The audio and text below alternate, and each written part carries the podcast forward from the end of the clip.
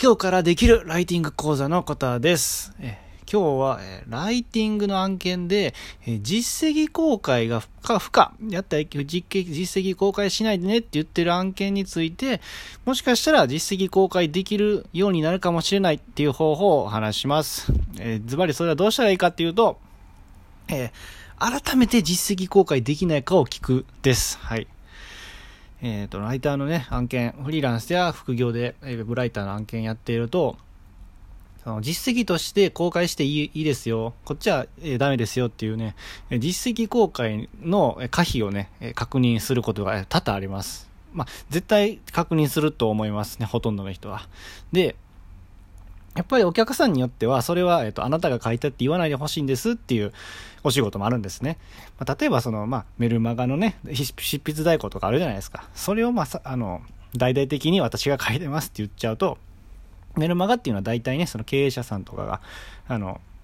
登録してくれた人に送るやつやのにね、中身違う人ってなったらね、それはもうなんか、という、例えて言うならもう東京ディズニーランドのね、ミッキーマウスの中は実は私です、みたいな 感じで言っちゃってるのと一緒でね、え、どういうこと？どういこと？って言って誰もこう幸せにならないですよね。みんなあの、お客さんも困るし、あの、そのメルマガ読んでるお客さんの方も困るしで、あんまり言うことないですよね。っていう事情があって、実績公開っていうのは、えー、これはしないでね、言わないでねっていうのは、まあ、まあ、結構あるんですね。あの、ものによっちゃ、あの、別に言っていいですよっていうのは当然ありますね。はい。で、一応そういう前置きがありつつの、いや、でもやっぱりこのね、あの、例えば副業とかフリーランスで、ウェブライター、いや、続けていくにあたって、やっぱこの実績ってすごい、あの、大事なんですよね。いや、これ私が書いたって、やっぱ言いたいなっていう記事って結構あると思いますし、で、別の案件ね、申し込む時とか応募する時にも、その、私これ書いたんですって言える記事があることによって、やっぱり違う案件申し込む時のその別のお客さんが、あ、この人は、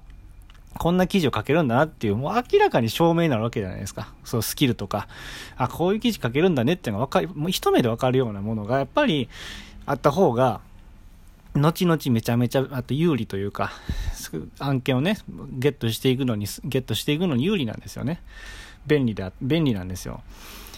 でもやっぱりたまにはそういう案件、実績公開しないでねって言ってる案件がある中で、どうするかっていうと、まあ、冒頭に言った通り、もう一回聞くっていうね、もう一回あの、実績公開できないか聞くわけですよ。だからもちろん案件を受ける前に、あの、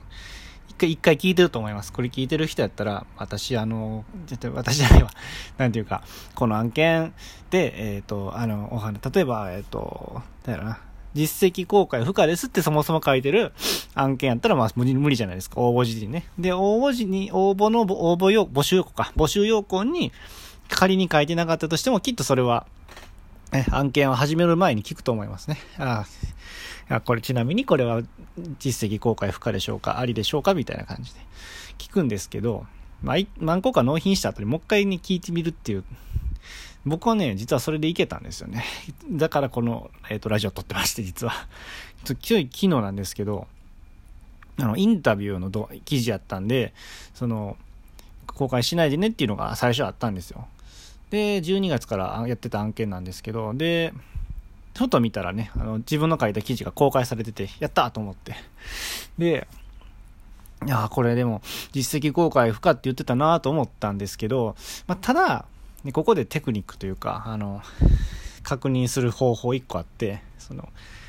お客さん他のお客さんとのやり取りの時だけでも公開しちゃダメですかっていうこの部分的にねあの SNS とか、例えば自分のポートフォリオ、ね、例えば自分のブログ持ってて、そこにね、私の仕事一覧っていうところに、その誰もが見れるところには書いちゃいけないっていうのは、実績公開不可って意味なんですよ。だから、誰もが見れるところじゃない、例えば他のお客さんに今度案件申し込む時の DM の中とか、だけには、だけ書いてもいいですかね？って聞いたんですね。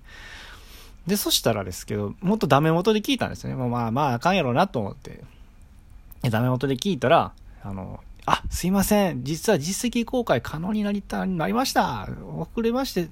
もう伝えておらずすいませんって逆にね、あのめっちゃ丁寧にしかも、あの、お返事いただいて、しかもなんか実実績公開もとも、もう OK になりましたっていうことを教えてもらったわけなんですよ。こうやって言ってもらうのは絶対わかんないですよね。それをちょっと伝え忘れてましたって言われて、